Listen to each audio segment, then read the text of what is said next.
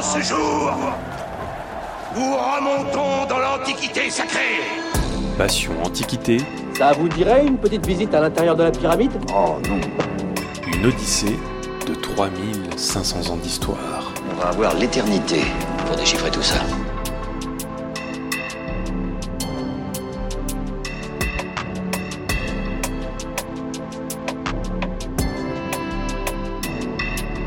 Quand on pense à l'Antiquité, on pense parfois aux pyramides d'Égypte, les repas en toge blanche et les ruines de Pompéi. Mais c'est aussi Sumer, l'âge de fer, les Araméens, enfin tout ce que l'archéologie et l'histoire nous permettent de connaître des anciennes civilisations. Habituellement, on fait commencer l'Antiquité avec l'invention de l'écriture vers 3300 avant notre ère, et on finit à la chute, entre guillemets, de l'Empire romain d'Occident vers 476. Mais vous le savez, les limites des périodes historiques sont toujours un petit peu floues. Et si nous pouvions parler d'Antiquité au pluriel, des rives de l'Atlantique à celles de l'Indus, de la source du Nil au mur d'Adrien Je m'appelle Fanny Cohen-Moreau et dans ce podcast Passion Antiquité, avec un S, Antiquité, je vous propose de rentrer un peu plus dans le détail, d'explorer cette vaste période en compagnie de jeunes chercheurs et chercheuses qui l'étudient en master ou en thèse, pour vous permettre d'en savoir plus sur cette longue et belle période. Épisode 18. Mathilde et le dieu Apollon, c'est parti. Bonjour à toutes et à tous. Alors, déjà, je veux commencer par m'excuser auprès de mon invité. Mais oui, parce que, bon, vous le savez pas, parce que vous écoutez ce podcast quand il sortira, ou peut-être des mois, des années après sa sortie. Mais ma pauvre invitée, ça a été compliqué parce que on a dû reporter, je sais plus combien de fois l'enregistrement. C'est ça, tr- trois fois? Oh là là Parce que des fois j'ai des problèmes d'organisation. Donc déjà, je tiens à m'excuser. Mais on arrive, on y a réussi En fait, voilà, donc Apollon était énervé contre moi, mais peut-être maintenant, il est gentil. Donc déjà, je tiens à m'excuser. Et donc aujourd'hui, j'ai le plaisir de recevoir Mathilde Nard. Bonjour Mathilde Bonjour. alors Mathilde, je te reçois parce que tu fais une thèse à l'EPHE à Paris sous la direction de Gabriela Pironti et donc depuis peu aussi en codirection avec Claude Pouzadou à Nanterre. Et donc avec toi, aujourd'hui, on va faire un épisode où on va parler mythologie, céramique et pensée des Athéniens parce que donc ta thèse porte sur le dieu Apollon et ses représentations. On va en parler plus en détail, mais déjà pourquoi est-ce que tu as choisi de travailler sur ce sujet? Pourquoi tu as choisi ce sujet d'étude? Alors, c'est un sujet que j'ai choisi parce que en master, j'ai commencé par travailler sur Asclépios, donc qui est le dieu de la médecine en Grèce. J'ai fait une étude comparative entre Asclépios à Athènes et Esculape à Rome pour montrer que c'était deux dieux différents en prêtant attention à leur relation à chacun en fonction de avec qui ils sont associés dans les pratiques et dans les mythes. On voit un petit peu, on peut faire une espèce de portrait robot de ces dieux, voir leurs fonctions, et, etc. Ça m'a beaucoup plu, c'était hyper intéressant. Et pendant mon master, on m'a confié un projet de céramique. Donc j'ai étudié des vases et des collections. Et ça m'a tellement plu que j'ai décidé de faire un sujet un peu transversal avec de l'histoire des religions et de la céramique grecque. Et du coup, le croisement entre les deux, c'était d'étudier les représentations des dieux sur la céramique. En tout cas, moi, c'était ça qui m'intéressait. Sauf que Asclépios, donc le dieu sur lequel j'ai travaillé en master, n'est pas représenté sur la céramique. Et du coup, il me fallait un dieu euh, avec des représentations. Et vu que j'ai étudié l'entourage d'Asclépios et d'Esculape, eh ben, le dieu avec lequel il est le plus associé, c'est Apollon, qui donc est son père. Et donc j'ai choisi de travailler sur les représentations d'Apollon sur la céramique, en gardant le prisme des associations d'Apollon, donc avec qui est-ce qu'il est associé et pourquoi.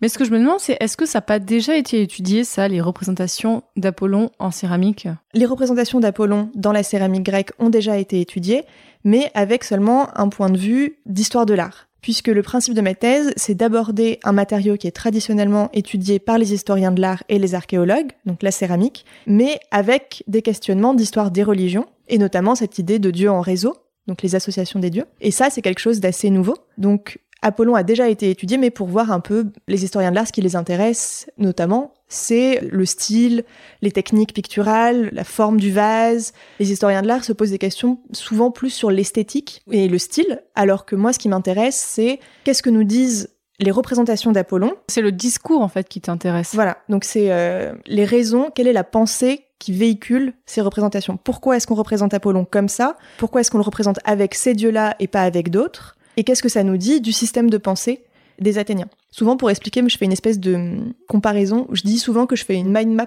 de l'Antiquité, où en gros, chaque euh, dieu a un certain nombre de fonctions, et en voyant avec qui il est associé, on voit un petit peu mieux ses fonctions. Donc, par exemple, tout à l'heure, avant de démarrer, on se disait que les dieux des podcasts étaient contre nous. on Oui, se demandait clairement. qui pouvait être le dieu du podcast. Donc, à mon avis, c'est Hermès et Apollon, parce que c'est deux dieux qui ont pour fonction, disons, de veiller à la communication, à la parole, à la musique et à tout ce qui a trait à la circulation et la communication de la parole et des sons. Et du coup, si tu veux faire un podcast, tu vas pas forcément prendre un seul dieu, tu vas en prendre plusieurs, et en les combinant ensemble, tu vas pouvoir créer une espèce de comité et essayer d'adapter le mieux possible pour chaque situation que tu vas rencontrer dans ta vie, toi, euh, l'Athénien du 6e siècle, comme le Romain du 3e après, il va essayer de trouver pour sa situation le meilleur agencement, la meilleure association possible de Dieu pour essayer que son action se déroule au mieux et pour la placer sous la meilleure protection. Donc par exemple pour le podcast, je pense que Apollon et Hermès, c'est un bon combo. Je vais faire un petit hôtel chez moi pour Apollon et Hermès pour les prochains épisodes. On va faire ça. Alors, on va en parler effectivement en détail d'Apollon et de ses représentations. Alors déjà, on aime bien dans Passion Antiquité, on plante un petit peu le décor. Alors, raconte-nous à quelle époque et quel espace géographique est-ce que tu étudies? Donc moi j'étudie la céramique attique, donc c'est-à-dire la céramique qui est produite à Athènes, en Grèce, et au 6e, 5e et 4e siècle avant notre ère, ce qui a été assez facile à délimiter puisque la céramique que j'étudie, donc ce sont des vases sur lesquels sont peints des dieux, et c'est un type de céramique assez particulier que vous avez sûrement déjà vu avec des bonhommes rouges et noirs, et qui est produit exclusivement du 6e au 4e siècle. Enfin, ça commence un peu avant le 6e siècle, mais en gros... C'est la période d'or, c'est celle-là. Bah, c'est euh, à partir du 6e siècle seulement qu'on peut reconnaître des dieux sur les vases. En fait, avant ça, on a des figures humaines, mais on peut pas dire si c'est un dieu ou si c'est juste un soldat ou si c'est juste euh, avant le 6e siècle. Si par exemple, je pense aux fresques des palais minoens avant le 6e siècle, quand on a des représentations d'humains, on peut pas savoir si c'est un dieu. On n'a pas de moyen. Est-ce que c'est un musicien ou est-ce que c'est Apollon? On peut pas savoir. Donc du coup, moi je commence au début du 6e siècle avec un vase très important qu'on appelle le vase François.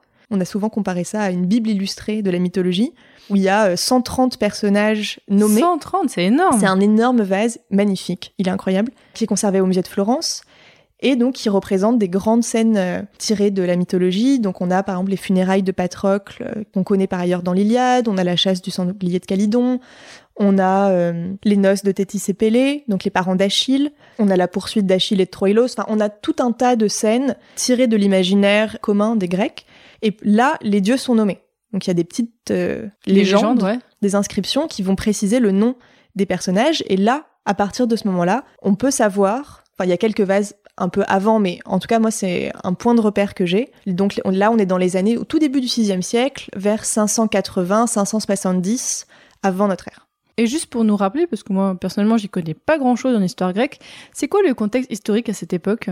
À cette époque, donc, il n'y a pas vraiment de Grèce, c'est pas un pays au sens que nous on l'entend, c'est plein de cités-États indépendantes qui se font la guerre entre elles, en Grèce continentale, donc l'actuelle Grèce, mais il y en a aussi sur la côte euh, de l'actuelle Turquie, il y en a aussi dans le sud de l'Italie, en Sicile, autour de la mer Noire, et c'est plein de cités indépendantes. Et Athènes est l'une de ces cités, c'est une cité très puissante à ce moment-là, qui est en train de faire son petit bonhomme de chemin vers la démocratie. Et au VIe siècle, elle connaît ce qu'on appelle donc une tyrannie, du même mot que tyran, mais même si dans l'Antiquité ça n'a pas vraiment le même sens que pour nous, mais c'est en gros un chef avec un pouvoir personnel. On n'est pas encore en démocratie. Donc les tyrans, ils sont très intéressants pour l'histoire de l'art, puisqu'ils vont souvent commander des travaux, par exemple les travaux sur l'acropole à Athènes, ou encourager le commerce, et donc on voit beaucoup d'expansion et de développement dans la sphère de la production artistique. Et au VIe siècle, Athènes, donc, il y a une espèce de foisonnement artistique. La céramique est énormément euh, produite, c'est un peu l'apogée, enfin c'est une période d'apogée de la céramique euh, à Athènes qui va commencer à exporter dans tout le monde méditerranéen, qui va vraiment affirmer son style. Et Athènes, c'est une des plus grandes euh, des cités productrices de céramique grecque. C'est pour ça que moi je travaille sur Athènes aussi spécifiquement, parce que par rapport à d'autres cités, puisque chaque cité est différente et a sa propre production, ses propres dieux, etc. À Athènes, la céramique va beaucoup se concentrer sur la figure humaine et sur les dieux et raconter des histoires. Ce qui intéresse beaucoup les peintres et les artisans à Athènes, c'est de raconter des histoires.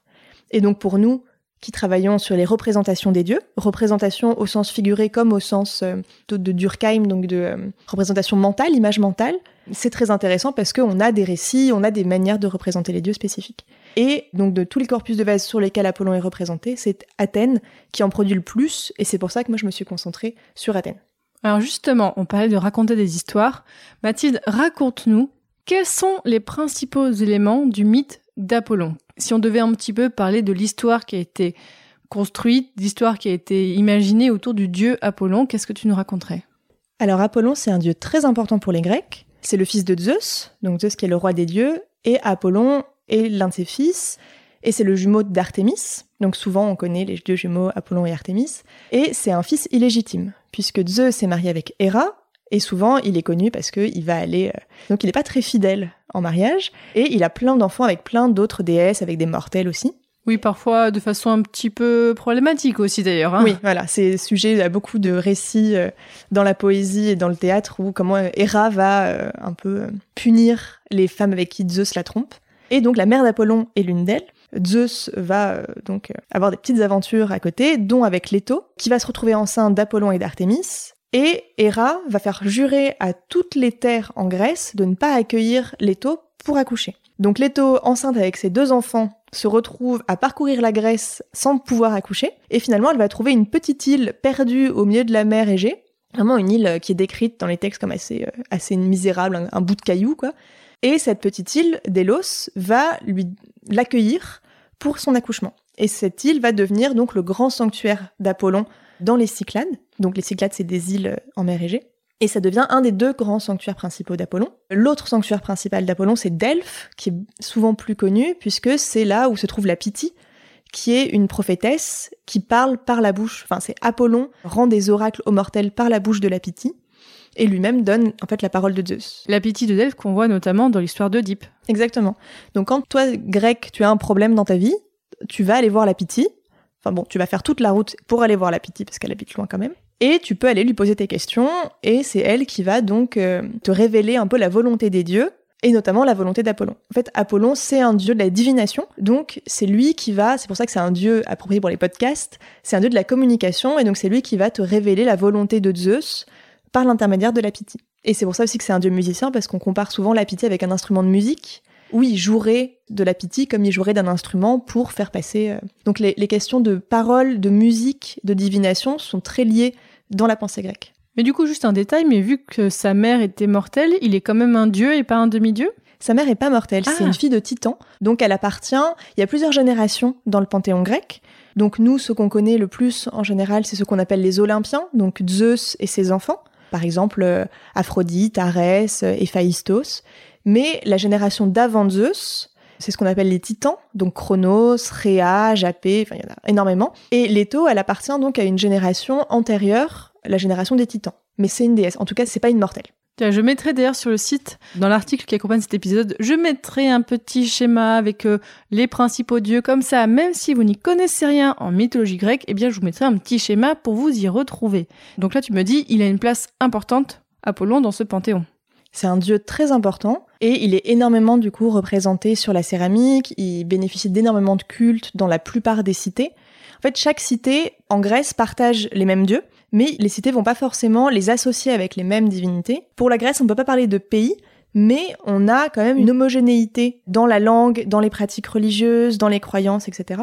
Donc une culture un peu commune. On a une culture partagée. Mais dans chaque cité, et pour chaque situation, on va avoir des associations entre les divinités qui sont différentes, qui sont adaptées à des croyances locales, qui sont adaptées à la politique du moment aussi. On va pas forcément mettre en avant les mêmes dieux, on va pas forcément... euh, les dieux n'ont pas la même importance partout. Et du coup, moi, je travaille vraiment sur Athènes en particulier, où il est effectivement extrêmement important, mais il fait partie de ces dieux qui sont importants dans l'ensemble du monde grec, et ça, euh, il est suffisamment important pour que tous les Grecs, peu importe leur cité, peu importe l'époque, euh, l'honorent. Et à part sa naissance, qu'est-ce qu'on voit d'autre comme histoires qui sont associées à Apollon? Il y a énormément d'histoires du coup qui lui sont associées puisque bah comme c'est un dieu très important, on va beaucoup beaucoup raconter sa geste, donc tous ses exploits, tout ce qu'il a fait. Nous, en général, moi, quand je parle d'Apollon à des gens qui sont pas spécialistes de l'Antiquité, et même des gens qui sont spécialisés de l'Antiquité, ils vont tout le temps penser que Apollon c'est un dieu de la musique, du soleil, de la beauté, c'est le dieu nu, c'est le BG euh, par excellence qu'on Oui, représente comme tout le Apollon, temps. on le dit, ouais. Exactement, c'est vraiment le dieu qu'on représente nu, qui est tout le temps jeune, qui est tout le temps beau, qui fait de la musique et on l'idéalise beaucoup. Et ça, ça nous vient aussi bah, parce que euh, on a beaucoup idéalisé la Grèce et les historiens, en gros, euh, qui ont un peu fondé l'histoire de l'art, ont pris Apollon comme étant le modèle idéal de la beauté masculine, ce qui est pas totalement faux. Mais du coup, ils ont un peu occulté, le, disons, le versant sombre d'Apollon. Ouh, oh oui. Parce que certes, Apollon, c'est un dieu de la lumière, de la musique et du soleil, mais c'est aussi un dieu de la peste, un dieu de la maladie, c'est un dieu qu'il faut vraiment pas énerver, c'est un dieu vengeur très violent. Ça, ça a été un peu redécouvert dans les années 70 avec un chercheur qui s'appelle Marcel Détienne, qui a fait un livre qui s'appelle Apollon le couteau à la main, et qui euh, va remettre en avant tout ce versant sombre, puisque dans les mythes d'Apollon, la plupart, en fait, bah, ils tuent des gens. Par exemple, une histoire que je trouve assez euh, illustrative, assez parlante, c'est il y a une mortelle, donc Niobé, qui se vante d'avoir eu plus d'enfants que Leto, la mère d'Apollon, puisque Niobé, elle a eu 14 enfants et Leto en a eu que deux. Oui, bah, c'est facile dit comme ça. Mais grossière erreur. Il faut jamais se moquer des dieux ou dire qu'on est meilleur que les dieux parce qu'ils vont te défoncer derrière. donc Leto entend ça. Apollon et Artémis donc sont pas du tout contents que Niobé ait insulté leur maman. Et donc ils font quoi? Ils prennent leurs arcs et leurs flèches et ils vont massacrer les 14 enfants de Niobé. Qui finit par se changer en source, parce qu'à force de pleurer et d'être extrêmement malheureuse d'avoir vu ses 14 enfants mourir, bah, elle se change en source. C'est un petit peu dur comme châtiment parce que les enfants n'y étaient pour rien, mais oui, c'est effectivement une histoire très dure. Parce que Apollon, il châtie aussi, par exemple, ça c'est ce qu'on appelle l'ubris, donc euh, l'orgueil, on traduit souvent ça comme ça, où quand tu es trop orgueilleux, tu te penses au-dessus des dieux, du coup, bah, bra, il y a Apollon qui vient et qui te met un petit chassé derrière pour te rappeler que t'es qu'un mortel, donc reste calme. Ou par exemple, il y a une autre histoire qui est assez intéressante pour euh, le côté musique. Il y a un satyre qui s'appelle Martias, donc les satyres, c'est des êtres euh, hybrides, mi-humains, mi-chèvres. Le satyre, c'est comme le petit personnage qui accompagne Hercule, même dans le dessin animé? Oui, voilà, exactement. Donc c'est des êtres, c'est pas vraiment des dieux, c'est pas vraiment des humains, c'est un peu des êtres hybrides. Donc Athéna fabrique une flûte, elle va commencer à en jouer, mais en fait ça déforme le visage, donc elle le jette par terre. C'est pas très saillant pour une déesse de jouer de ça. Donc Martias ramasse la flûte, il se met à en jouer, il en joue très très bien, il est très doué. Et du coup, grossière erreur, il dit qu'il en joue mieux qu'Apollon. Vous avez entendu l'histoire de Niobé, vous savez que il faut pas faire ça, très mauvais bail. Et du coup, il défie Apollon. Et euh, Apollon, qui est un dieu quand même musicien et qui est le dieu de la musique, bah il gagne le concours, évidemment. Et du coup, pour punir Martias, il va l'écorcher vif en le suspendant à un arbre. Oh waouh, ah oui, je m'attendais pas à ça. Donc voilà, Apollon, c'est un dieu de la musique, c'est un dieu BG qui est représenté nu et qui est très beau et tout. Mais si tu le vexes, eh ben il t'écorche vif et il tue tes 14 enfants. Donc il faut pas l'emmerder. quoi. Donc je vais vraiment faire mon petit hôtel à, à Apollon parce que là, non, non, je vais. Tu me diras comment on fait, mais je, je, je vais lui rendre honneur et tout ça. Hop, il est déjà 8 heures du matin. Apollon Ah Tu as encore trop bu et ça t'a mis en retard. Salut, ô Zeus, ô père de tous les dieux protecteurs des hommes, des animaux et de toutes choses, toi sans qui les oiseaux ne chanteraient pas. Ô toi, grand barbu vénérable de l'Olympe, vive-toi, Zeus. Abrège tes litanies, Hein ici tout est bouleversé à cause de ton retard. Espèce de fainéant Pour ta punition, je vais t'envoyer à l'autre bout du monde. Non, mon père, non, ce n'est pas ma faute si je suis en retard. C'est à cause du petit encas, celui du matin. Tes ripailles matinales ne me concernent pas, j'ai décidé que tu devais partir. Oh, pauvre de moi. Mais au fait, il me vient quelque chose à l'esprit tout à coup, récemment, alors que je lorgnais de l'Olympe sur la terre.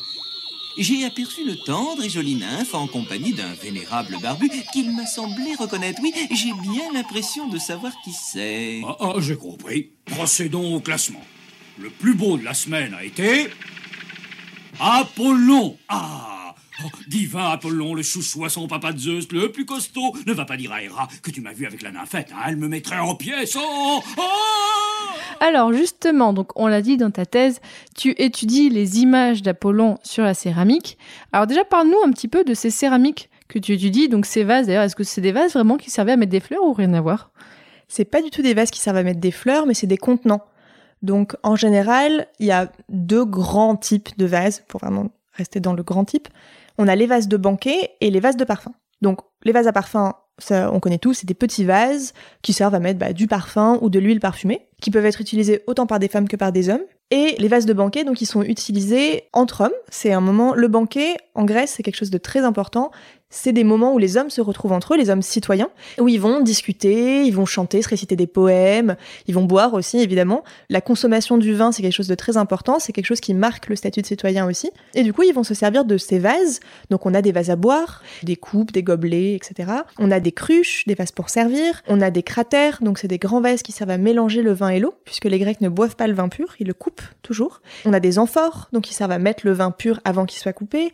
On a des hydries, qui sont des vases pour mettre l'eau pour couper le vin. On a tout un, service à vaisselle pour le banquet. Et Apollon, il est beaucoup représenté donc sur ces vases-là, aussi sur euh, des vases à parfum. Et les images sont pas les mêmes selon qu'on décore un vase de banquet ou un vase à parfum, on va pas représenter les mêmes choses. Ou alors un petit peu différemment.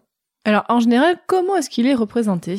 Sur les vases, il est majoritairement représenté en musicien. Donc euh, son instrument, lui, c'est la sitar, c'est une espèce de grand instrument à cordes qui ressemble un peu à la lyre. Il peut être aussi représenté avec des lyres, donc avec des vêtements longs de musicien, avec les cheveux longs, souvent avec une couronne de laurier, donc vraiment en dieu de la musique. Et il va être associé beaucoup, donc il a des associés principaux, Artémis, sa sœur dont on a déjà parlé, qui elle est représentée avec un arc et des flèches souvent, puisque elle, elle est archère. Apollon aussi, mais justement là, on a quelque chose d'intéressant puisque dans les textes, il est beaucoup archer, alors que dans les images, il est beaucoup plus musicien. Donc ça, par exemple, c'est quelque chose qu'on peut se demander pourquoi est-ce que dans ce contexte, il est musicien, dans l'autre contexte, il est archer. Il est beaucoup représenté aussi avec Hermès, puisque bah, ils ont des sphères de compétences qui se rejoignent, la parole, la musique, etc. Il est aussi beaucoup représenté avec Dionysos, qui est donc bah, un dieu qui est particulièrement honoré dans le cadre du banquet et qui est très proche d'Apollon euh, par plein d'aspects, et aussi beaucoup avec Leto, donc sa maman. Et en fonction des vases, en fonction des époques, ils vont tous être représentés un peu différemment, avec euh, différentes personnes et en train de faire différentes choses.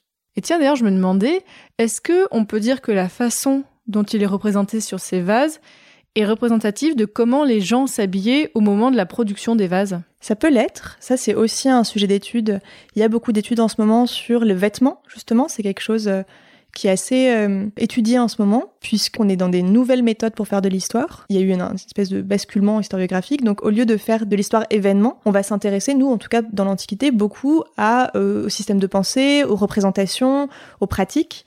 Et donc, par exemple, le vêtement, ça permet d'interroger euh, la manière dont on se présente, les statuts sociaux, tout un pan de la vie que la grande histoire avec un H, celle qui étudie Napoléon et les grandes batailles ou les institutions, on n'étudie pas. Et ça permet aussi, bah, par exemple, de s'intéresser aussi aux femmes, aux barbares. Donc les barbares, c'est tous ceux qui sont pas grecs. Ça permet de s'intéresser à la vie quotidienne, à la mode, le textile. Enfin, c'est aussi des nouveaux sujets qui émergent un peu euh, dans euh, le champ historique maintenant. Et pour Apollon, bah, par exemple, c'est très important de se demander, quand tu travailles sur une image, pourquoi est-ce qu'il est habillé comme ça et pas autrement? Donc par exemple, donc moi c'est les dieux en réseau qui sont le plus importants, et Apollon, ce qui est intéressant, c'est qu'il est habillé comme les femmes qui l'entourent. Donc il est souvent entouré de femmes sur les vases, qui peuvent être Artémis et Leto ou d'autres, donc des muses par exemple. Les muses, c'est des déesses qui vont veiller sur différents arts, sur euh, la poésie, sur euh, la musique, sur l'histoire, sur euh, l'astronomie, un peu tout ce que tu veux. Et il est beaucoup représenté, donc entouré de toutes ces déesses-là. Et donc dans le vêtement, en fonction de comment il est habillé, ça va accentuer aussi ou pas les liens.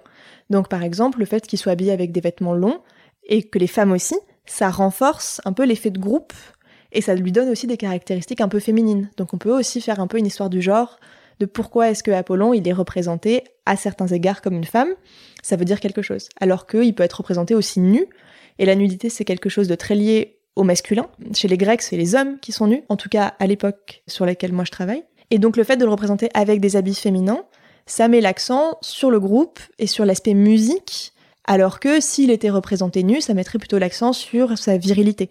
Donc ça, c'est des clés d'interprétation que euh, on va utiliser pour l'étude religieuse pour pourquoi est-ce que Apollon est représenté comme ça. Bah justement, je veux bien que tu nous donnes peut-être, alors bien sûr, euh, c'est compliqué pour toi de résumer ta thèse parce que bien sûr tu es encore en cours dedans, mais déjà est-ce que tu peux nous donner des pistes de réflexion ou des pistes d'analyse que tu as commencé à avoir sur qu'est-ce que ces représentations d'Apollon nous disent de peut-être de comment penser les Athéniens, de comprendre en fait pourquoi il est représenté comme ça? Puisqu'on est sur euh, les vêtements et sur le groupe, ça, c'est quelque chose qui m'intéresse beaucoup. Donc, euh, le but de ma thèse, c'est vraiment pourquoi est-ce qu'Apollon est représenté avec ces dieux-là et de cette manière-là, et qu'est-ce que ça veut dire? Qu'est-ce que ça nous apprend du système de pensée des Grecs, de comment est-ce qu'ils se représentent les groupes de dieux, et des fonctions d'Apollon? Et quelque chose qui est très net dans les images, c'est que Apollon, il est au centre d'un groupe qui peut être composé de différentes divinités, beaucoup des déesses, mais aussi euh, des divinités masculines, et en train de faire de la musique. Et du coup, ça, c'est un chœur c'est des chœurs de musique, donc avec un musicien et ça peut être des hommes ou des femmes autour des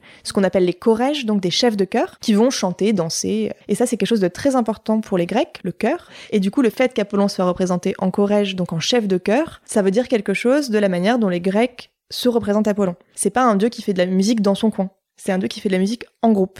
Mais la musique, pour les Grecs, c'est quelque chose qui se pratique en groupe, beaucoup.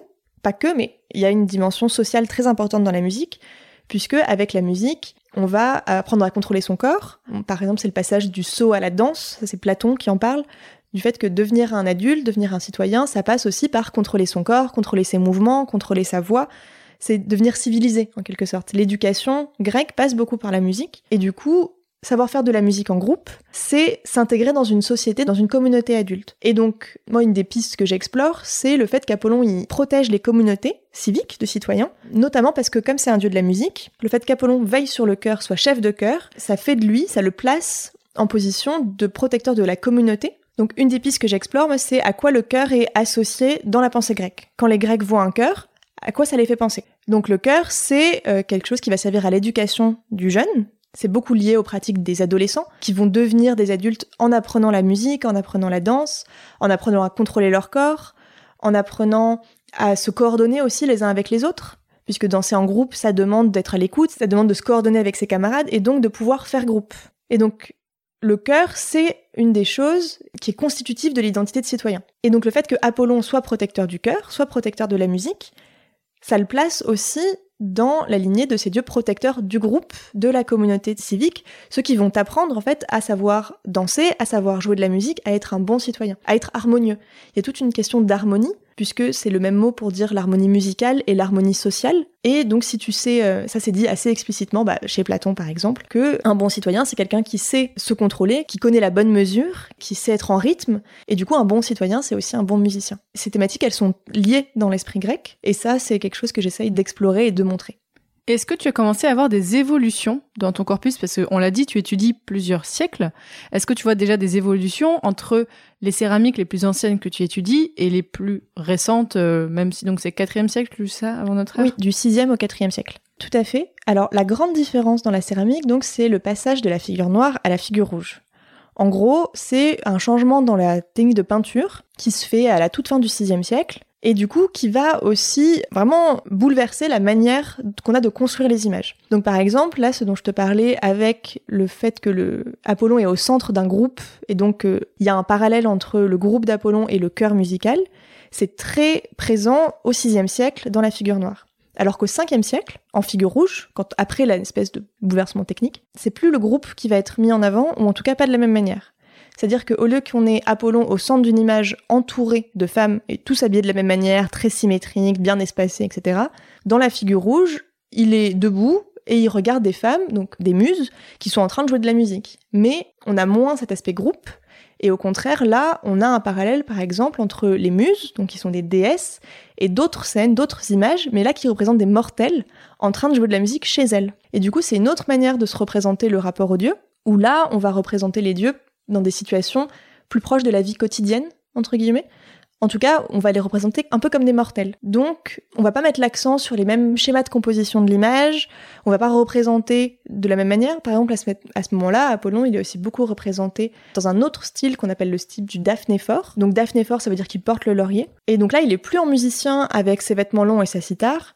Il est représenté à moitié nu, avec juste un, manteau, donc une espèce de tissu dans lequel il est enroulé mais qui laisse euh, le torse nu, et avec une grande branche de laurier dans la main. Donc on va pas mettre en avant son rôle de chef de chœur, on va mettre en avant autre chose. Et donc là, c'est une des questions que je me pose en ce moment. Pourquoi est-ce qu'il y a eu ce changement au 5e siècle? Il est toujours beaucoup représenté en musicien, mais il y a ce nouveau type qui émerge à ce moment-là, et je sais pas encore pourquoi exactement. Enfin, j'ai un peu des idées, mais c'est quelque chose que je dois encore creuser. C'est intéressant, effectivement, tu as encore plein de pistes euh, à explorer. Alors justement, Mathilde, bah, ça fait quelques années maintenant que tu as commencé ta thèse. Comment est-ce que ça se passe pour toi, en général? Ça se passe bien. Franchement, euh, j'aime beaucoup ce que je fais. Déjà, ça m'intéresse vraiment euh, beaucoup. Ça s'entend. si petite Mathilde avait su qu'on pouvait genre gagner sa vie et être payée pour travailler sur les dieux grecs, je pense qu'elle serait devenue folle. Parce que du coup, toi, tu as eu un soutien financier? J'ai un contrat doctoral, donc euh, je suis salariée à l'EPHE, euh, je suis payée pour faire ma thèse, ce qui est quand même trop bien. C'est vraiment un travail que je trouve passionnant et qui moi me stimule beaucoup. Ça peut être aussi un peu difficile parfois, comme toutes les thèses, puisque bah, tu dois t'organiser tout seul, t'as beaucoup... la difficulté avec Apollon, c'est que j'ai énormément, énormément de vases, énormément de sources littéraires aussi, puisque je vais aussi regarder ce qui se passe dans les textes et dans les cultes. Donc j'ai énormément de sources à traiter, et aussi beaucoup de littérature secondaire, puisque bah, des livres sur Apollon, il y en a un paquet qui ont été écrits. Donc il faut que j'arrive à me retrouver un peu dans tout ça. Donc ça, c'est la grande difficulté que j'ai, de savoir organiser un peu euh, toutes ces images pour leur donner un sens et poser les bonnes questions. Mais après, moi, j'ai la chance d'être euh, dans un super laboratoire où ça se passe très bien. Avec mes directrices, ça se passe très bien. Je suis très bien entourée et euh, toutes les conditions sont réunies pour que ça se passe bien. Tiens, je me demandais parce que tu nous l'as dit, tu travailles sur beaucoup de vases. Et juste avant qu'on commence l'épisode aussi, tout à l'heure, avant qu'on enregistre, tu me disais que tu avais dû réduire ton corpus parce qu'on t'avait dit, bon, là, c'est un petit peu trop. Est-ce que tu peux nous dire en quelques mots comment est-ce que tu as choisi ces vases? Et d'ailleurs, Comment est-ce que tu obtiens leurs images? Comment est-ce que tu obtiens les photos? Est-ce que ça a déjà été tout pris en photo et tu as une banque euh, d'images géante ou est-ce que toi tu dois aller chercher les photos et les représentations toi-même? Alors, quand j'ai commencé, en gros, je suis partie avec une question, donc avec qui Apollon est représenté sur la céramique. Et du coup, je suis partie de catalogues et de bases de données déjà existantes que j'ai dépouillées pour faire un méga tableur Excel où mon critère, c'était Apollon et au moins un autre dieu, puisque c'était les groupes. J'ai tout listé, et puis j'ai dégagé, bah, par exemple, c'est là que j'ai choisi de travailler sur Athènes et pas sur euh, tout, parce que ça faisait déjà un bon gros morceau. Et du coup, mon but, c'était d'avoir tout, en tout cas le plus possible, puisqu'on peut pas avoir tout, avec une question déjà existante, mais vraiment de voir ce qui ressortait tout seul du corpus. Du coup, j'ai travaillé beaucoup à partir d'une base de données en ligne qui s'appelle la Beasley Archive. Donc Beasley, c'est un historien de l'art anglais qui a énormément travaillé sur les vases, et donc il y a une énorme base de données avec 80 000 vases en ligne mais c'est énorme C'est beaucoup. Et tous les vases que du monde n'y sont pas. Mais ça donne déjà un, bon échantillon, quoi. Et donc j'ai dépouillé cette base de données, que j'ai pas fini de dépouiller encore. Et du coup, ça m'a permis de voir quelles étaient les grandes séries en histoire de l'art et en archéologie. On marche beaucoup avec des séries. On va mettre dans des, en gros, tu fais des paquets avec les images et les vases qui se ressemblent. Et du coup, là, j'ai vu quelles étaient les grandes séries et j'ai décidé de me concentrer sur ces séries-là. Maintenant, ce qu'il faut que je fasse, du coup, pour l'instant, j'ai 1300 vases c'est beaucoup encore, c'est beaucoup. C'est beaucoup. Du coup, je peux pas tous les traiter. Donc là, maintenant que euh, je les ai tous plus ou moins vus en photo ou en description, il faut que je fasse un peu un tri, que je choisisse. Bah, par exemple, si j'ai une série avec 200 euh, vases où Apollon est représenté entouré par Artemis et Leto, et il y a des petites variations, mais grosso modo, c'est une série, donc ils sont tous à peu près similaires. Du coup, il faut que je vois, peut-être que je vais en choisir que 5 sur ces 200 que je trouve représentatifs de la série. Peut-être que je vais garder que 5 sur ces 200 parce qu'ils sont représentatifs et que je vais garder après ceux qui se détachent vraiment de la série pour voir bah, pourquoi est-ce que eux sont différents et interroger un peu les écarts entre la norme et l'exception. Et hum, après, une fois que j'ai sélectionné les vases qui m'intéressaient, et pendant, c'est quelque chose que je fais aussi en ce moment, euh, je dois aller sur place. Donc hum, on a des bourses de recherche qui nous permettent de faire des séjours à l'étranger. Donc là, j'ai fait un séjour à Rome, à l'école française de Rome, en mars, où en gros, j'avais listé tous les vases que je devais voir à Rome et en Italie du Nord. Donc j'ai fait un peu mon tour des musées euh, pendant un peu plus d'un mois. Et du coup, là, je vais les voir, je les prends en photo. Parce que tu vois pas la même chose quand tu. Enfin, le principe quand même ah de l'archéologie. Tu vois pas la même chose sur photo et en vrai. Déjà, en Italie, il y a très peu de photos qui sont disponibles. Et souvent, c'est des photos un peu euh, de mauvaise qualité quand elles le sont. Donc, aller voir son matériel, c'est vraiment hyper important. Et après, donc là, en juillet, je pars à Athènes aussi pendant un mois. Et après, l'année prochaine, je vais devoir retourner en Italie pour faire l'Italie du Sud. Et puis, euh, en fonction de si j'ai le temps ou pas, peut-être que je devrais aller en Allemagne. Enfin, je vais peut-être devoir faire un peu un tour d'Europe pour aller voir mes vases. Et quand tu vas dans les musées, est-ce que tu peux entrer dans les réserves? Est-ce que tu as un peu un accès comme ça? Et est-ce que c'est compliqué? Euh, Normalement, oui. En tout cas, c'est le but. Donc là, par exemple, typiquement, pour mon voyage à Rome, j'ai fait la liste de tous les vases de mon corpus que je voulais voir. Après, j'ai écrit au musée. En fait, comme j'étais boursière aussi à l'école française, ça te donne une espèce de soutien logistique. Donc, ils vont t'aider aussi à obtenir les permissions, les autorisations. Ils savent à qui parler, ils savent comment leur parler. Donc, euh, oui, ça aide. Mais d'ailleurs, est-ce qu'on peut peut-être faire un petit point? Parce qu'on l'a déjà fait dans d'autres épisodes du podcast, mais je pense que ça peut être bien. Qu'est-ce que c'est l'école française de Rome? Alors l'école de Rome, elle a été créée au 19e siècle, au moment où l'archéologie se structure et devient une science. Donc à la base, c'était une école qui avait été créée à Athènes, et l'école de Rome après a été une antenne, puis elle est devenue indépendante. Mais en gros, c'est deux écoles, Athènes et Rome, qui ont été créées à la base pour permettre aux archéologues d'aller sur le terrain et d'avoir une espèce de point de chute. Donc il y a une école française, une école américaine, une école allemande, enfin chaque grand pays qui voulait un peu peser dans le game des archéologues a créé son école. Son auberge locale, quoi. Voilà. Et aujourd'hui, donc, c'est plus que pour les archéologues, ça s'est ouvert aussi à d'autres périodes. Donc, il y a des médiévistes, des contemporanéistes, des modernistes qui peuvent y aller aussi. Et des historiens, des littéraires. Si par exemple, tu dois aller voir des manuscrits, tu peux aller euh, faire un séjour là-bas. Le critère, du coup, c'est d'étudier l'histoire italienne. Et euh, avant. En gros, le critère, oui, c'est d'avoir besoin de te rendre en Italie pour l'école de Rome, en Grèce pour l'école d'Athènes, pour voir du matériel. Donc, par exemple, moi qui travaille sur les vases, c'est parce que j'ai besoin de voir des vases qui sont conservés en Italie. Mais, par exemple, disons que euh, tu travailles sur les manuscrits médiévaux et que tu as un de tes manuscrits qui est conservé à Rome, tu peux tout à fait poser ta candidature pour être reçu pendant un mois et aller voir ton manuscrit. Donc, le gros intérêt de ces écoles, qu'on appelle les écoles françaises à l'étranger, il y en a aussi une en Espagne, à Madrid, il y en a une euh, au Caire. Et du coup, tu es reçu à moindre coût, ils t'hébergent pendant un mois sur place, ce qui est quand même très chouette, et il te donne une bourse de mobilité. Donc à Rome, c'est 1000 euros, ce qui moi m'a permis de financer mon, mes voyages, puisque du coup je suis venue à Rome, ce qui coûte déjà des sous. Mais après, j'ai bougé un peu dans toute l'Italie et c'est ça qui m'a permis de financer du coup mes billets de train. Et mon hébergement, bah, j'ai passé 4 jours à Florence, 3 jours à Bologne. C'est ça qui me permet de me déplacer. Oui, les places sont compliquées à avoir. Malheureusement, ils ne peuvent pas accueillir tout le monde. Il y a une sélection, mais en général, quand tu as besoin d'y aller et que ton dossier, il est un peu... Euh, bon, il faut faire euh, une aide de motivation, etc. Enfin, c'est pas non plus... Euh, mais tu peux, quand en... à partir de la thèse, tu peux faire une demande de bourse. À Rome, tu as le droit à trois bourses pendant ta thèse. À Athènes, à deux bourses. Je sais pas comment c'est pour les autres. Donc ça, c'est pendant ta thèse. Et après ta thèse, tu peux postuler pour être membre.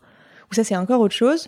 Mais en gros, c'est pour faire ton post-doctorat. C'est un contrat de trois ans, en tout cas à Rome, où tu vas être rémunéré pour faire tes recherches après avoir fait ta thèse. Et du coup, là, t'es à Rome. Et là, pour le coup, c'est hyper dur de rentrer. Et c'est vraiment euh, la crème de la crème des historiens, archéologues et autres euh, disciplines.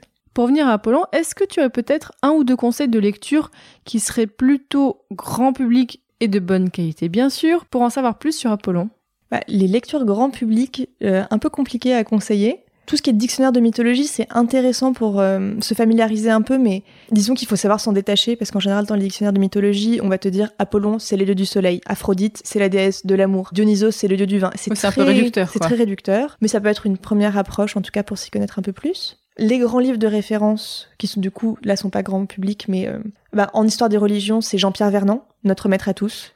c'est vraiment euh, un peu celui qui a fondé en tout cas, moi, le courant dans lequel je m'inscris. Donc Jean-Pierre Vernant. Pour Apollon, il y a Marcel Détienne, qui est aussi un, chercheur qui a beaucoup travaillé avec euh, Jean-Pierre Vernant, qui a fait donc Apollon le couteau à la main, le livre qui a permis un peu de remettre en question euh, ce côté hyper solaire d'Apollon. On a plus récent, on a Philippe Montbrun, par exemple, qui lui a travaillé sur l'arc et la lyre d'Apollon. Un peu plus général, peut-être, celui de Fritz Graff, donc Apollo. Il est en anglais, pour le coup mais qui récapitule un peu les, des grands champs de compétences d'Apollon. Donc il y a un chapitre sur la médecine, un chapitre sur la musique, un chapitre sur euh, le patronage et la protection de la jeunesse, ce genre de choses. Alors pour finir, Mathilde, c'est un peu la question rituelle dans les podcasts. Est-ce que tu aurais un conseil pour quelqu'un qui voudrait peut-être... Alors là, c'est toi qui choisis un conseil pour un futur étudiant qui voudrait lui aussi s'intéresser à l'histoire grecque ou à l'histoire des religions, ou peut-être aussi éventuellement un conseil de sujet qui mériterait d'être un peu plus étudié bah, quelque chose qui est assez peu fait encore, mais qui a un peu le vent en poupe, c'est le comparatisme. Donc le fait de croiser les études sur différentes euh, régions, donc par exemple entre Rome et la Grèce, entre la Grèce et le Proche-Orient, ou la Grèce et l'Égypte, ou que sais-je, tout est possible. Ou de croiser aussi les différentes disciplines, donc quelque chose d'assez pluridisciplinaire. Donc histoire archéo, ou euh, épigraphie, donc l'étude des inscriptions, et euh, zooarchéologie, enfin il y a plein plein plein de possibilités. Donc il faut pouvoir maîtriser plusieurs disciplines et plusieurs euh, aires euh, chronogéographiques mais ça permet vraiment de faire émerger des nouveaux questionnements et de mettre en avant des sujets qu'on n'avait pas vus et en tout cas, nous, dans notre labo, c'est quelque chose qui est assez recherché en ce moment, de, voilà, de croiser les sources, de croiser les périodes et de sortir un peu de la spécialisation pour pouvoir être un peu plus pluridisciplinaire, de pouvoir nourrir les différentes disciplines avec euh, les apports les unes des autres. Donc tu encourages les personnes qui nous écoutent et qui voudraient peut-être euh, travailler dessus bah, à se diversifier, c'est ça? Je pense que c'est toujours important d'avoir un, une vue en plan large, tu vois, de voir un peu ce qui se fait à côté même si on ne travaille pas dessus, même si c'est pas le sujet vraiment de notre recherche, de savoir comment ça se passe euh, ailleurs, que ce soit bah, comment est-ce que les médiévistes ils vont aborder l'histoire, comment est-ce que les archéologues ils vont appréhender les sources matérielles, de connaître, même de connaître bien la langue quand tu fais de l'histoire, donc d'avoir fait des lettres ou de pouvoir traduire tes propres sources. Enfin, pouvoir naviguer, c'est hyper important. Et je pense qu'il y a encore vachement de choses à faire dans tout ce qui est comparatisme et transdisciplinarité.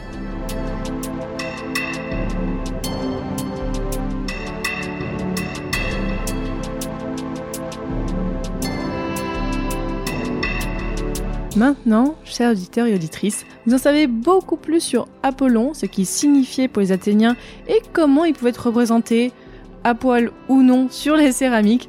Donc merci beaucoup Mathilde Nard, c'était vraiment, j'ai adoré et bonne continuation euh, avec tes vases et avec tes recherches. Merci beaucoup. Auditeurs, auditrices, vous le savez, il y aura donc sur mon site un article qui accompagne l'épisode où je vous mettrai des références, on vous mettra des photos de vases, allez voir tout ça. Et d'ailleurs, profitez-en que vous êtes sur le site, vous pouvez voir les autres épisodes de Passion médiéviste. Alors, si vous avez aimé le sujet du jour, j'ai fait plusieurs épisodes déjà en lien avec la religion. Par exemple, l'épisode 14 sur les cultes gentilis, donc là on est plus dans la République romaine. L'épisode 11, là c'était sur la religion en Gaule du 4e au 6e siècle de notre ère, donc là on est des siècles après l'épisode du jour, mais quand même ça peut être intéressant. Il y a aussi l'épisode 5 où avec Florie on avait parlé de Vénus de l'Antiquité tardive. Et enfin, je peux aussi vous conseiller l'épisode 3 où là on avait parlé non pas des dieux mais de la Grèce. On avait parlé des athlètes en Grèce où là aussi on parle aussi de Monsieur tout nu. Donc vous pouvez aller écouter tout ça pour en savoir encore plus. Et vous pouvez aussi aller écouter mes autres podcasts. Je fais donc Passion médiéviste sur l'époque médiévale.